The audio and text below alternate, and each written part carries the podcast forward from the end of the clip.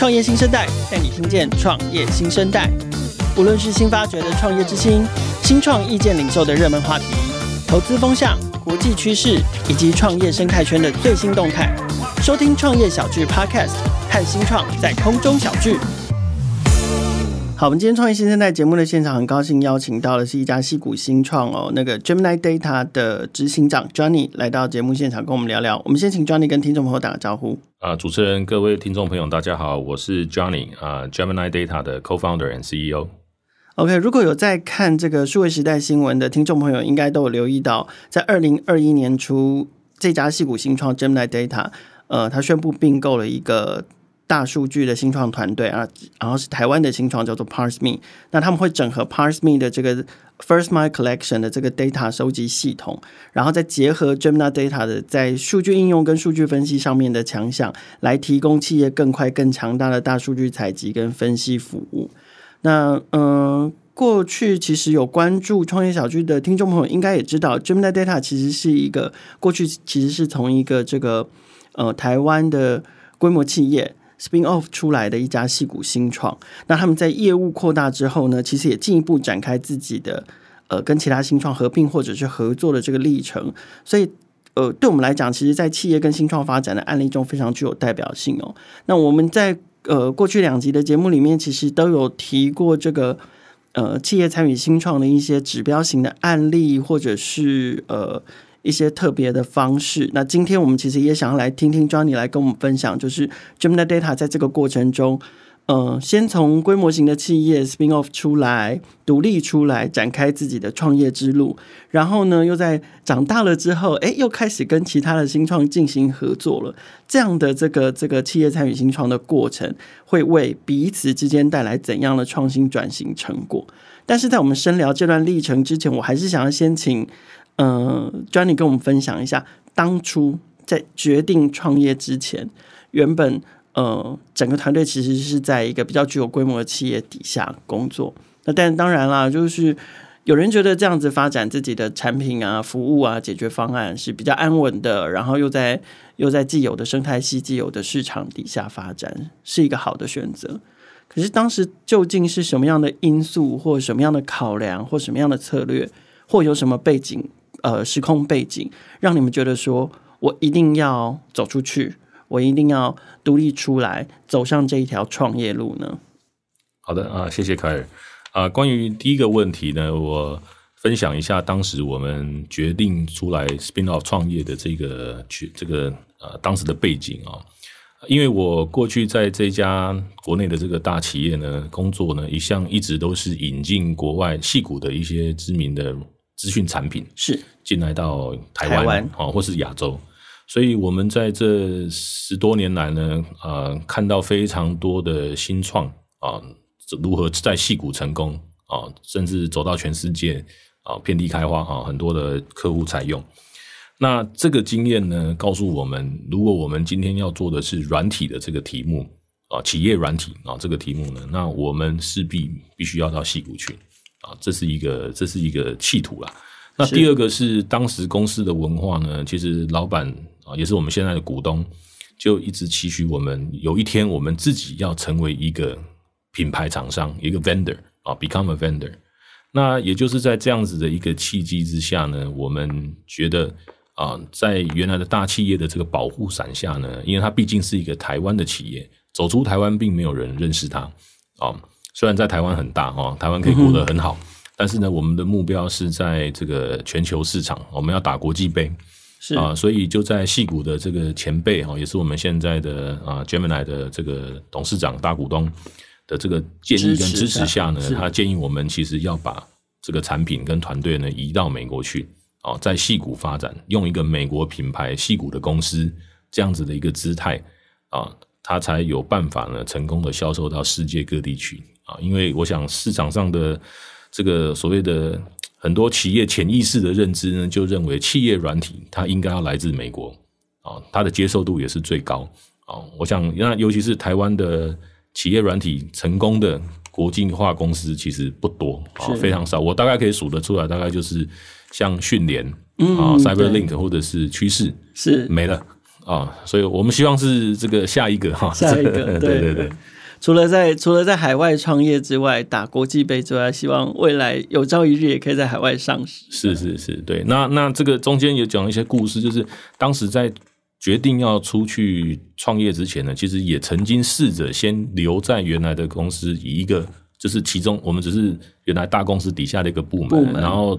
做了一个产品，然后我们想到外面去销售，推推国国外销售。但是其实发现日本啊、澳洲啦、啊、美国的客户对我们的产品。功能非常肯定，是啊，但是呢，他们当他知道我们是一个台湾公司的时候呢，其实呢，在这件事情上面就行不通啊，所以我们确实品牌识别有关系，是，所以我们真的是有碰，真是亲自碰到这样子的阻碍啊，那决定说好，那我们就到溪谷去吧，是是，当时是这样的背景，就是说。好像那个戏骨血统不能用包装的，一定要原汁原味的，真的在戏骨打天下。然后呃，从里到外让自己真的变成是一家戏骨公司，戏骨新创。对，然后在推推行产品的时候会比较顺利。没错，对。那虽然说决定到戏骨去，这是一个投资，这是一个企图啊，好像听起来是相对比较容易的。但是其实对国内的新台湾的新创要到美国去，不是嘴巴喊一喊而已。我认为。就我们看到最困难的地方，会是在找到合适的人才跟可以与你合作的伙伴，一起去经营这家公司跟市场。那我们当然可能比较幸运，因为过去多年来在这家原来企业的工作结识了非非常多在戏谷的人才跟朋友，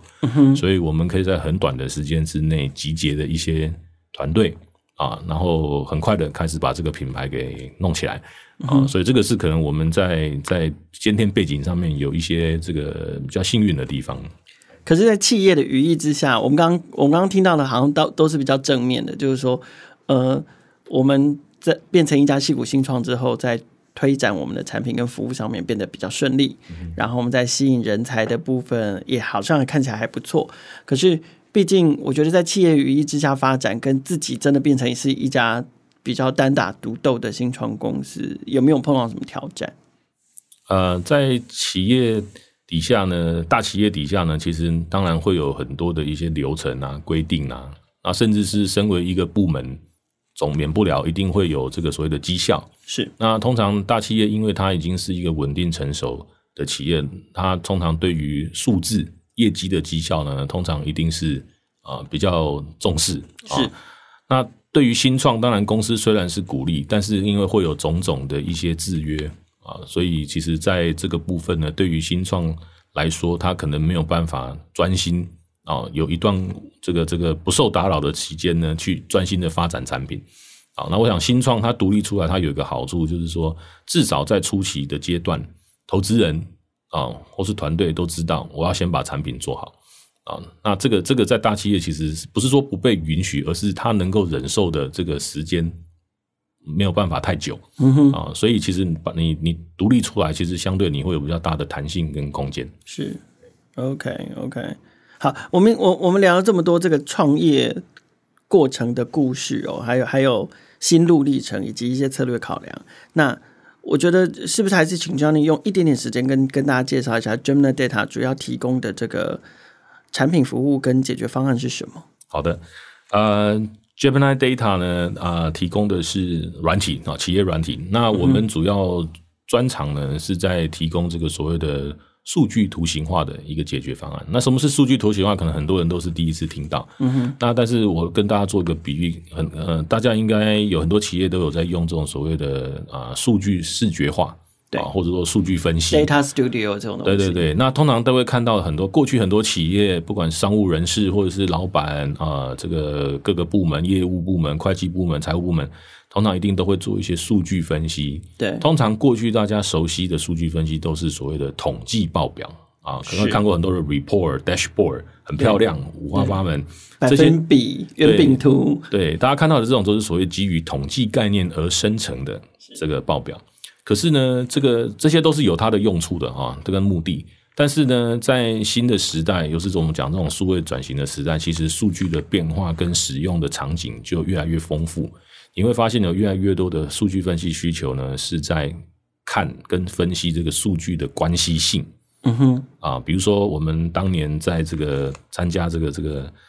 呃台北那个创业嘉年华报上上台，我记得我上趟报告的时候是提出了我们如何用这个用数据图形化去协助这个所谓的我们当时机关署去做这个 COVID nineteen 的疫调。是啊，各位知道做疫调不是看统计嘛？啊。那个我们看的是这个接触者跟确诊者之间所有的人事实地物，人的事实实地物的这个关联性，所以这个时候传统的数据这个分析工具就没有用武之地啊，所以这个就是或，者得花非常多的人力比对的时间。是是是，对，所以我们做的这个软体平台呢，基本上就是提供企业一个新的快速决策使用的一个数据数据分析工具，那它利用的核心技术呢是走。就是把数据变成关系性的图形啊，让决策者可以非常快速的去下他的决定啊，跟判断。啊，他是在做这个，我们叫 rapid decision making 啊。嗯，那这是我们软体的主要功能。OK，那这样听起来很完整啊。那我们来来聊聊，就是你们后来也又又在呃二零二一年的时候呃并购了一家新创公司嘛？当时为什么会考量要要并购这家新创公司？你们的那个一样时空背景是是是有计划性的并购，还是说哎刚好碰上了就一见钟情这样？嗯，说是有计划也是有计划，然后不过当然也都是很多就是呃时间点的巧合，还有还有人关系上的巧合啊。那那我可能讲一下这个故事，就是说刚才讲到 Gemini Data 做的这个平台呢，是做这个数据图形化的一个平台。对，那肯定我们要做好数据分析。这件事情呢，我们就必须要协助企业去收拢很多种不同来源的资料。要先有数据，要先收集数据，对，要先有数据。那先有数据呢，这个就是一个呃蛮大的挑战，因为你必须要能够去包容各种来源跟各种格式的资料。嗯哼。那这个通常我们在呃 IT 的专业术语就叫做资料收集啊，data collection。对啊，那 data collection 本呃业界当然有很多种做法。啊，你可以请一群工程师来写很多的这个叫做我们叫 connector 啊，来去借接这些资料。你也可以去开发啊功能产品。那我们因为当时做了这个现在的这个产品啊，我们发现我们需要去多样化的资源各种资料来源，所以我们就考量到我可能需要投入未来，我需要投入更多的工程师、技术人员去开发出这样子的功能，我才有办法满足我的客户的需要。那刚好在那个时间点呢，这个 Parsme 的团队啊，这个也推出了他们的产品啊。那刚好，当然第一个是创办人，我们本身就之前就认识，本来就认识，对。那也鉴定过他们的产品啊。那确实经过评估之后呢，我们发现到有了它的功能跟它的团队之后，我们可以缩短我们产品的这个 Go to Market 的时间。对啊，这是第一个。那从这个 Parsme 的团队，当时为什么他们也愿意加入到 Gemini？对，因为因为他们其实也才成立一年多，有时候对于一些部分我我所认识的新创公司来说，他们可能不会在这么早的阶段就就答应说我要加入别人，因为很很多人就觉得不行啊，我我的、嗯、我的创业理想或我的创业梦还没有实践，我还我我甚至没有。就是我还没有走一遭，有时候有些人就喜欢说不行，我要自己去实证，说我自己干干不干得成，我再来决定我要不要加入别人。嗯、可是他们也是很快、欸，我记得加入你们的时候就是成立不到两年。对，呃，最主要一个原因是他的创办人，呃，也是一开始就希望他的产品能够行销全球啊、呃，他有这样子的企图，共同的国际梦。对，但是呢，他也知道以他小公司的当时的现况。不管是从资金，或是说从国外的市场的人脉啊、成熟度等等的，他都还有很长一段路要走。是哦，那当然又在当时，当时又是在 COVID-19 的这个疫情的情况之下啊，所以其实不确定性更高。是对。那他看到说 Gemini 有一个啊既有的一个这个一个市场跟通路跟客户群，是。那我们又有这样打国际杯的经验。他觉得这样子的两者的结合是最好的一个安排，强强联手。对对，所以这是有看到共同的市场，然后产品本身又有所谓的技术上的 synergy。嗯，对。那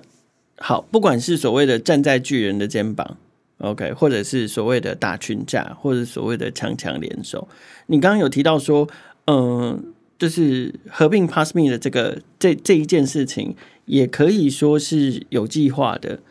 因为你们本来就就持续的知道说，终于一天你势必要找到更多的能够满足客户的 data 一为了做 data collection 的的解决方案。然后第二个，你也是碰到好的团队。那现在呢？你们现在是不是持续还有在就是往外找寻资源啦，找寻技术啦，找寻人才啦，合并其他团队的这样的规划呢？这个这这个规划除了 plan 之外，可能还包含了可能连资源连钱都要准备好的规划。对。嗯，当这个肯定是有了啊，因为我们现在投入在这个所谓的图数据、图形、图数据图形化哈，或者有人讲说图数据了啊，英英文叫做 graph data，是啊、呃，这个领域呢，其实是一个刚刚开始在发展的一个市场啊。其实，其实 Gartner 讲说，未来这十年呢，其实 graph data 会是扮演非常重要的一个角色啊，在数据数据生态圈里面。那我们当然持续在关注，在这个领域里面，国内外的一些不错的公司或团队。那其实这个这个领域，其实一开始是从开源 open source 这个这个里面发展出来的。那所以其实里面有蛮多这种开源的一些工具，但是因为它都是比较适合给 developer 用，所以我们在 Gemini 就是去把这些 open source 的东西呢，重新做过一个组合跟开发。好，把它变成一个是商用企业可以使用的工具。那所以我们的策略呢，其实就是一直以来我们有个信念，就是说，因为我们现在还小，所以我们要公司的发展呢，最好的一个策略呢，是去加入一个既有成熟的啊的生态圈啊，也就是说，去站在一个巨人的肩膀上。那在这个巨人的肩膀上，你更容易被看到。啊，那这个是我们在 Gemini 的一个，就是打国际杯的一个策略。那相对的，我也给我们国内的很多的新创团队的建议，就是说，如果你今天要打的是一个，不管是国内国外的市场，其实呢，去加入一个这个啊具有知名度，然后有一个一个具规模的生态圈的一个体系，其实你的成功几率会提高的更高也更快。啊，因为一它它会有现成的通路客户在那边。嗯，对，对你不用自己去创造这个东西。OK，所以这个规划是是有的。那但是，呃，我不知道你你你怎么去，你怎么去，就是去找到这些团队？比如说是是呃，刚好去邀请到新创团队，然后跟他们共同 work on 某一个客户的 project 吗？还是怎么样？就是你透过什么样的过过程去找到这个团队跟验证这个团队，然后当你们合作完之后，如果如果你真的决定，哎，你想要邀请他加入你的舰队，邀请他加入你你的你的船，那你又会评估哪几个关键点？嗯哼，过去两年比较难做啊，那但是今年因为疫情比较稍缓一点呢，其实像我们六月份就开始回复到以前去参加国外的一些秀展。啊，展会啊，展会对，那通常会在那些展会上面会遇到一些跟彼此相关的类似的公司，哦、是。那通常在会场大家都蛮 open mind 的，就是会会交流嘛，哦不管是在在这个展场里面或是在展场外面，有很多交流的机会，所以所以从那样子的地方去认识啊，去了解彼此，可能会有一些互补的东西，会从那边开始哦，这个对话。另外一种是我们在国内外接触一些企业的这个啊机会。啊，商机通常会碰到跟一些啊规模不等的公司合作一个 solution，total solution 啊，给企业。通常会在客户的建议之下呢，要或要求下呢，请我们去跟某某公司合作，或者是跟跟某一个他们正在用的工具或产品去做整合。那通常我们就会因为这样子的关系去看啊，去了解。对方是什么样子的一个工具或平台，然后它有什么功能？那其实从这个角度，我们就会去去了解到说，哎，他们其实可能有一些我们没有的东西。啊，那这个这个都是过，就是常常遇到了。嗯哼，对，嗯，所以说这些这些机会是蛮多的。了解，你刚刚其实前面已经有先给新创团队一个，就是其他的新创公司其一个建议，就是呃，加入生态系，成为。这个其他企业或其他新创的合作伙伴，也许是这个可以可以，不管是打开自己的市场也好，或者是说大家一起联合作战的一个好的建议嘛。那除此之外呢，就是说，如果呃，你刚刚其实是从这个你想要去邀请别人加入你，你想要去并别人的角度去分享一些关键。那反过来就是说，那新创团队如果想要做到。这个不管是被看到也好，或者是有这个机会可以去跟企业合作，去跟呃其他更具有规模的新创团队合并，那其中第一个建议是加入生态系，那还有没有什么其他的建议？他们应该要怎么做才能够具备这个加入别人的条件？嗯，你好像之前录录音前的时候，其实我们有分享到两个重要的关键字，一个是呃 customer driven，一个是 market driven，可不可以跟我们谈谈这两块？OK，customer driven，因为往往在客户专案的合作里面呢，你会碰到一些彼此互补的产品，然后而而发现到说，哎，原来我们这样的组合会更有竞争力，更能满足客户的需要。嗯哼，那通常这种在这个市场上，你只要经过一两次这样子的案例之后呢，其实你就能够很清楚确定这个价值在哪里。那通常有这样子的因素存在的话，双方团队如果去谈这种所谓的这种不管是投资并购啊，这种它的可能性跟成功性就大幅提高。嗯啊，我想因为大家双方都会看得到，哎，对。那第二个是市场这个驱动了啊，就是 market driven。那 market driven 是因为可能趋势所趋啊，这个。呃，市场的很多的这个，不管是外面的人家人家讲也好啊，或者是说呃，看到很多的媒体啦，或者说业界的一些案例风向，风向嘛哈，这个这个大家我们就会去找啊。我们通常一定，因为我们在看的都是可能是十二个月、三十六个月以后的一些未来的一些发展，产品的发展，对，所以。当如果我们决定要做一件事情，通常我们都会回来评估说，我们如果要做这件事，自己要投资多少的人力财力下去，我才能做到这个东西。嗯、那如果我们能够碰到一个已经拥有这样子的能力的公司，是，那我们是不是有机会去邀请他们加入我们，加速可以加速我们 go to market 啊？这个通常是我们考量点。OK，所以一个是。这个客户驱动就是你的产品可以补足客户的需求，刚好是客户需要的。嗯、然后顺势顺风而为，看看市场的风怎么吹，自己的产品或者是服务发展策略就顺着那个风走，自然也会被看见。然后第三个就是呃，前面在前面提到的建议就是加入生态系。OK，那。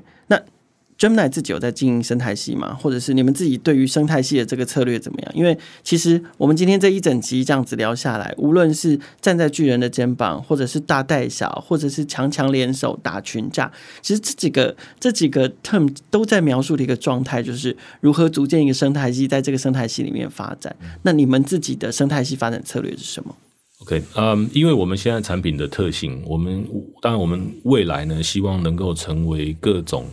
这个嗯，就我们讲说数据的这个所谓的交换中心，图数据交换中心是好。那当然到了那一天，我们可以去借接非常多的不同的资料来源，跟各种平台互通啊。那这个时候变成我们到时候会有一个我们自己的生态系，但是这个通常是要我们自己说了不算了哈，因为这个都是要经过，我觉得需要我一个不短的时间去形成这样子的一个一个体系。啊，那目前为止的话，我们还是以加入别人的个生态系啊，作为我们的经营跟 go to market 的一个策略。对，那我觉得这个在公司规模还没有到一定的这个程度的时候，是有其必要的。对，今天的节目非常感谢 Gemini Data 的共同创办人暨执行长 Johnny 来到现场，跟我们分享这个 Gemini Data 在企业参与新创上面一个创新的案例跟发展历程哦。经济部中小企业处其实每一年都会推出创育产业关键报告。那在近两年的报告里面，其实我们针对企业参与新创的发现跟洞察呢，琢磨的特别多。在近期，其实我们也都规划了不同级的这个 podcast 在谈这个议题，包含了邀请了 Our Song，邀请伟创资通，也邀请了洞见科技。以及包含今天的 Gemini Data 来跟我们聊一聊他们在企业参与新创上面做了哪些努力，提供怎样的解决方案，还有他们的模模呃合作模式是什么，以及他们的合作经验跟案例。呃，各位听众朋友，如果对于企业参与新创这件事情想要更深度的了解的话，欢迎其实可以在我们节目简介里面下载今年度的这个创意产业关键报告，里面会有更多的发现、更多的数据分析跟更多的洞察，可以引发大家的思考。创业新生代的节目在各大平台都能听见，欢迎大家订阅、分享、给五星或者是留言评价，也欢迎新创生态系的伙伴来信自荐接受我们的采访。新创的能量代表了这个世界创新的力量，邀请大家每周三锁定收听，和创业小聚一起关注创业新生代。以上节目由经济部中小企业处赞助播出。